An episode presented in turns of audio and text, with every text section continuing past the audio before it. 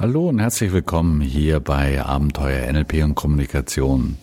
Mein Name ist Hans-Jürgen Walter und wie immer geht's hier ein bisschen um Kommunikation.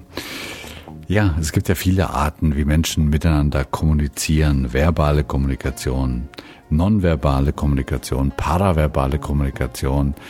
Also eine ganze Menge unterschiedlicher Dinge, aber irgendwie machen wir immer etwas mit unseren Händen, mit dem Mund, also Mund- und Handwerkzeug könnte man sagen. Und in der letzten Zeit denke ich hin und wieder mal über andere Arten der Kommunikation nach. Nein, es geht nicht um E-Mails oder so, sondern äh, wie treten Menschen eigentlich noch in Beziehung? Und zwar war der Aufhänger mh, mm, kürzlich auf dem Seminar. Und da kam mir ein Zitat von, ich glaube, es war Professor Gerald Hüther in den Sinn, der mal sinngemäß geschrieben hat, was Menschen brauchen, um glücklich und zufrieden zu sein, ist erstens das Gefühl, sich zugehörig zu fühlen und zweitens Entwicklungschancen. Und heute geht es mir eher um das Erste, nämlich wann fühlen sich Menschen eigentlich zugehörig? Und darüber habe ich kürzlich auf dem Seminar ein bisschen erzählt, worauf ein Bereichsleiter in meinem letzten Seminar meinte, Mensch, dann sollten wir doch unbedingt mal wieder ein Team-Event machen. Also so irgendwas wie Hochseilgarten oder Raften gehen oder wenigstens mal zusammen auf die Kartbahn. Ja, ich meine, es ist ja nicht so, dass solche Events keinen Spaß machen. Aber dieses Geld könnte man sich eigentlich sparen. Denn wir Menschen haben seit Jahrtausenden eine äußerst wirksame, wie soll ich sagen, Methode, um Zugehörigkeit und Bindung zueinander zu stärken. Und das sind Rituale. Ja, ja, ich weiß. Wenn das Wort Ritual fällt, denken vielleicht viele von euch an archaische Initiationsriten oder an ein japanisches Teeritual. Aber schaut euch mal um. Eigentlich sind wir doch tagtäglich von vielen, vielen kleinen und größeren Ritualen umgeben eine Hochzeitsfeier zum Beispiel oder die Überreichung von der goldenen Uhr zum Firmenjubiläum. Wenn ich aus dem Fenster gucke, dann steht so schräg gegenüber ein neu errichtetes Haus und ich denke, die werden noch Richtfest feiern wollen, bevor der erste Schnee kommt. Auch eine Art von Ritual. Oder denkt auch an das allabendliche Vorlesen äh, für unsere Kinder. Um was geht's hier eigentlich? Ich, ich denke, Rituale geben Sinn und Halt. Und das ist eine, eine ganz wichtige Funktion von Ritualen, ähm, die besonders dann Sinn macht und wichtig ist, wenn es in Übergängen von einer Lebensphase zur anderen kommt. Jeder Übergang, also denkt mal zum Beispiel dran, wenn ein Kind in die Pubertät kommt oder ein Jugendlicher ins Erwachsenenalter übertritt, dann sind diese Übergänge immer mit Unsicherheiten verbunden. Unsicherheiten, die äh, irgendwie daraus entstehen, dass man vom Alten noch nicht ganz loslassen kann oder will und vielleicht auch deshalb, weil man das Neue noch nicht richtig einschätzen kann. Also nehmt zum Beispiel ein, naja, ein Mädchen, das so im Alter von, heute schwierig zu sagen, 10, 11, 12 vielleicht ist und einerseits an seiner Kindheit festhält, vielleicht hin und wieder mit Puppen noch spielt, auf der anderen Seite sich aber sehnt nach diesem jugendlichen äh, ja fortgehen und mit anderen Leuten abhängen und und und. Und genau aus diesem Grund pflegen viele Kulturen in unserer Welt diese Übergänge mit Ritualen zu begleiten. Ja, also Rituale sind auch immer ein sozialer Kommunikationsakt, durch den wir alle Menschen eigentlich ausdrücken, hey, du bist nicht alleine in diesem Übergang, sondern wir begleiten dich auf deinem Weg.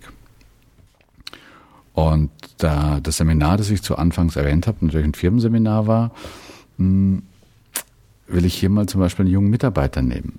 Einen jungen Mitarbeiter im Unternehmen, den man vielleicht gerade zum Teamleiter gemacht hat. Und ist es nicht so, dass dieser Übergang, also vom Kollegen zum Teamleiter, nicht mit genauso vielen Unsicherheiten verbunden ist, wie bei dem eben erwähnten Mädchen, das vom Kindsein in die Pubertät geht? Also gestern noch auf Augenhöhe mit den Kollegen und heute Vorgesetzter. Das ist einfach mit vielen Fragezeichen und mit Unsicherheiten verbunden. Und warum machen wir uns nicht diese Kraft von Ritualen zunutze, und begleiten diesen Übergang eben nicht nur mit einem neuen Arbeitsvertrag oder vielleicht, Gott sei Dank, mit einem höheren Gehalt, sondern mit einem sinnvollen offiziellen Ritual. Ja, das braucht kein großes Brimborium zu sein, sondern ein kleiner offizieller Akt, in dem meinetwegen der Chef den neuen Teamleiter vor der Gruppe offiziell, ich sag jetzt mal, intronisiert. Reicht doch völlig aus. Ein anderes Beispiel.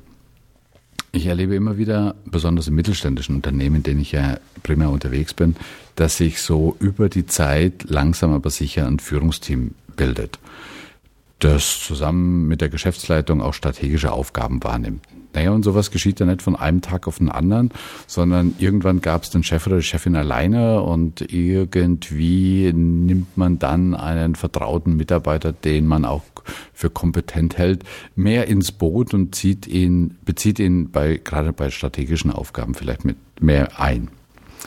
Allerdings, was ich oftmals überlege, äh, ähm, erlebe, ist, dass dieses Führungsteam eigentlich nie offiziell als solches eingesetzt worden ist. Es hat sich halt so entwickelt. Und vielleicht wäre das da auch eine gute Idee, zum Beispiel bei der nächsten Betriebsversammlung, wo alle Mitarbeiter zusammen sind, dieses Führungsteam einmal ganz offiziell vorzustellen. Ja, in Form eines kurzen, aber sinnvollen Rituals. Und da bin ich mir sicher, dass das nicht nur diesen Führungskräften gut tun würde, sondern auch eben Klarheit, Vertrauen und Sicherheit bei der ganzen Mannschaft hervorbringt womit ich ähm, quasi schon bei der zweiten wichtigen Funktion von Ritualen wäre. Also die erste war, Rituale geben Sinn und Halt, besonders in Phasen der Übergänge. Und jetzt der zweite, zweite wichtige Funktion, Rituale schaffen Orte der Sicherheit und der Zugehörigkeit. Ja, vor einiger Zeit ähm, hat mir mal ein Chef erzählt, dass er sein Führungsteam einmal im Quartal zu sich nach Hause einlädt und ähm, dann wird erstmal zusammen gekocht. Ja, das ganze Führungsteam inklusive Chef kocht zusammen, bereitet also eine Mahlzeit vor und dann setzen sie sich hin und essen nicht. Wenn sowas geschieht, dann hat das wirklich die Kraft eines Rituals. Und meines Erachtens stärkt sowas die Zugehörigkeit, die Verbindung, die Bindung zueinander weitaus mehr als ein netter Nachmittag auf der Kartbahn. Wie gesagt, macht auch Spaß. Vielleicht noch ein letztes Beispiel. Ähm, in vielen Unternehmen, die ich begleite, ist es Usus, jetzt gerade so im letzten Jahresquartal, sich mal ähm, für ein oder zwei Tage in Klausur zu begeben. Also ein, zwei Tage, über, in denen man über das vergangene Jahr ein bisschen reflektiert und vielleicht auch mal die langfristigen Ziele wieder aus der Schublade zieht und vor allen Dingen auch die strategischen Ziele für das nächste Jahr formuliert. Und da schlage ich auch immer vor, als Abschlussritual, also wenn wir so die ein oder zwei Tage hinter uns haben und ich natürlich dabei bin, also es moderiere, ähm, dann zum Schluss zum Beispiel, ähm, ja, als kleines Abschlussritual ein kraftvolles Motto zusammenzufinden. Ein kraftvolles Motto für das kommende Jahr. Das ist jetzt nicht unbedingt marketingtechnisch gedacht, so dass man das großartig an die große Glocke hält, sondern irgendwie drei, vier Worte, ein kurzer Satz, der äh, für das Team als Hauptmotto für das nächste Jahr steht. Und dieses Motto in Form eines kleinen Ritus zu verabschieden. Natürlich gibt es auch in der Familie viele äh, Rituale, aber das ist jetzt nicht so mein äh, Schwerpunkt hier in diesem Podcast. Äh, da können wir vielleicht mal mit Christian reden, Abenteuer Familie. Aber auch in der Familie liebe ich manche Rituale, nicht so viel. Also ich bin, diejenigen, die mich kennen, wissen, ich bin eher so ein Sensation-Seeker. Das heißt, das Neue reizt mich sehr. Und dennoch merke ich jetzt, wo unsere große fast 20 ist, die mittlere 17, der kleine 12, das heißt, also, die sind sehr, sehr viel unterwegs, merke ich, wie wichtig es mir ist, äh, meiner Frau auch, dass wir regelmäßig zusammen essen. Als kleines Bindungsritual in dieser Familie. Ich denke, ich könnte euch unwahrscheinlich viele Beispiele liefern und ihr hättet noch viel, viel mehr Beispiele für mich. Was ich euch mit diesen Dingen zeigen möchte, ist, dass ein sinnvolles Ritual hat weder was mit einem spaßigen Event zu tun, noch muss man das absolut zur Folklore aufblasen mit Haufen Schnickschnack außenrum. Das, das muss also wirklich nicht sein. die Frage ist, wie kann man das unterscheiden? Wie macht man nicht zu wenig und wie macht man nicht zu viel? Und da habe ich äh, im Internet einen äh, ganz interessanten Artikel gefunden, ist schon ziemlich alt. Mal schauen, vielleicht stelle ich den auch auf die Homepage von einem Anthropologen namens Roy Rappaport, der mal die wesentlichen Eigenschaften eines sinnvollen Rituals beschrieben hat. Und das sind derer fünf. Das heißt, er sagt, erstens brauchen Rituale Wiederholung. Na gut, ist uns klar. Was vielleicht nicht so klar ist, dass nicht nur die Handlung selbst wiederholt werden sollte, sondern eben auch die Form und der Ablauf. Da kommt mir sofort zum Beispiel ein Teeritual oder ein Teezeremoniell, bei dem wirklich der Ablauf ganz genau vorgeschrieben ist. Also, erstens, Rituale brauchen Wiederholung, nicht nur in der Handlung selbst, sondern eben auch was die Form und den Ablauf betrifft. Zweitens, Rituale haben immer etwas mit Handlung zu tun. Also etwas tun.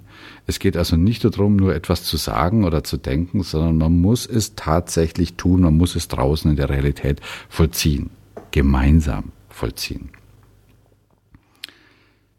Drittens, Rituale haben immer einen klaren Anfang und ein klares Ende.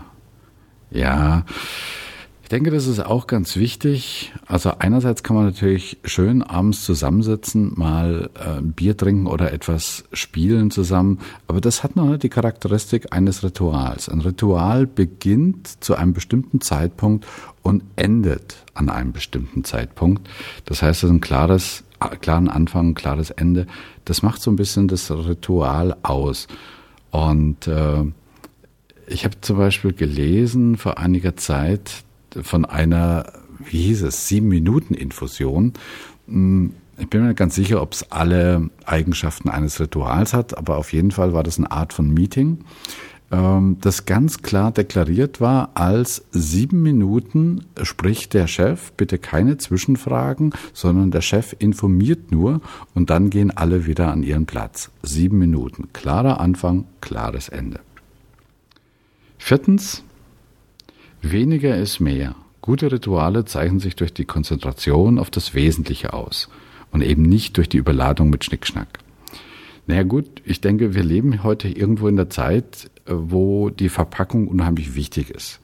Also ich möchte jetzt bitte die Herrschaften von der Marketingfraktion nicht irgendwie diskreditieren, aber es scheint schon so zu sein, dass in all dem Informationsüberfluss, ähm, den wir haben, äh, das Buhlen um Aufmerksamkeit sehr, sehr extrem geworden ist.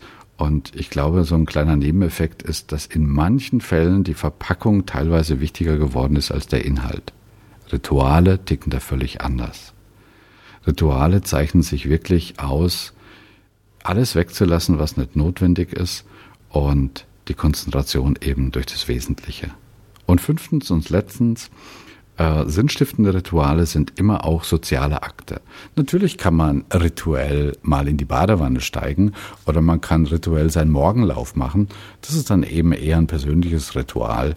Aber hier spreche ich in dieser Sendung ja von Ritualen als Möglichkeit, Zusammengehörigkeitsgefühl zu fördern.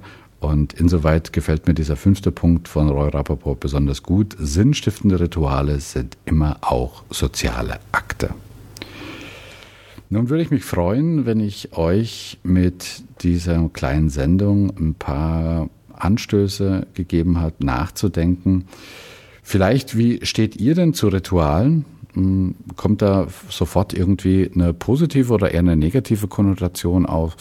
Aber vielleicht auch mal nachzudenken, welche Rituale gibt es denn bei euch? In euren Familien, in euren Unternehmen? Und vor allen Dingen, welche dieser Rituale, so es sie noch gibt, erfüllen denn einen sinnvollen Zweck? Und welche haben vielleicht ihren Sinn mittlerweile verloren, haben vielleicht früher einen Sinn gemacht und irgendwie ist dieser Sinn verloren gegangen. Dann wäre es vielleicht sinnvoll, darüber nachzudenken, a, dieses Ritual abzuschaffen oder dieses Ritual wieder mit Sinn zu füllen. Ja, und last but not least, wo wäre es vielleicht sinnvoll, das eine oder andere neue Ritual neu zu etablieren?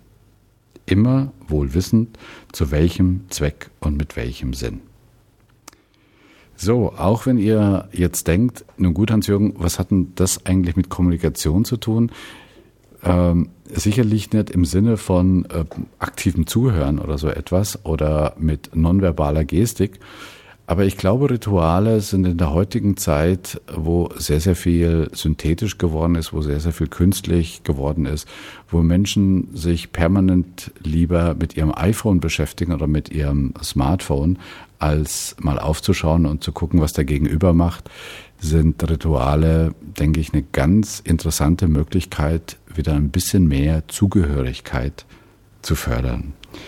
Wenn euch dieser kleine Podcast gefallen hat, würde mich sehr, sehr freuen, wenn ich mal Feedback von euch bekommen würde, entweder auf meinem Blog oder gerne auch als E-Mail, gerne auch bei iTunes, da ist ja dieser Podcast auch und vielleicht ein paar Gedanken drüber, wie steht ihr zu Ritualen, was macht ihr da und vielleicht auch, wie fandet ihr diesen Podcast?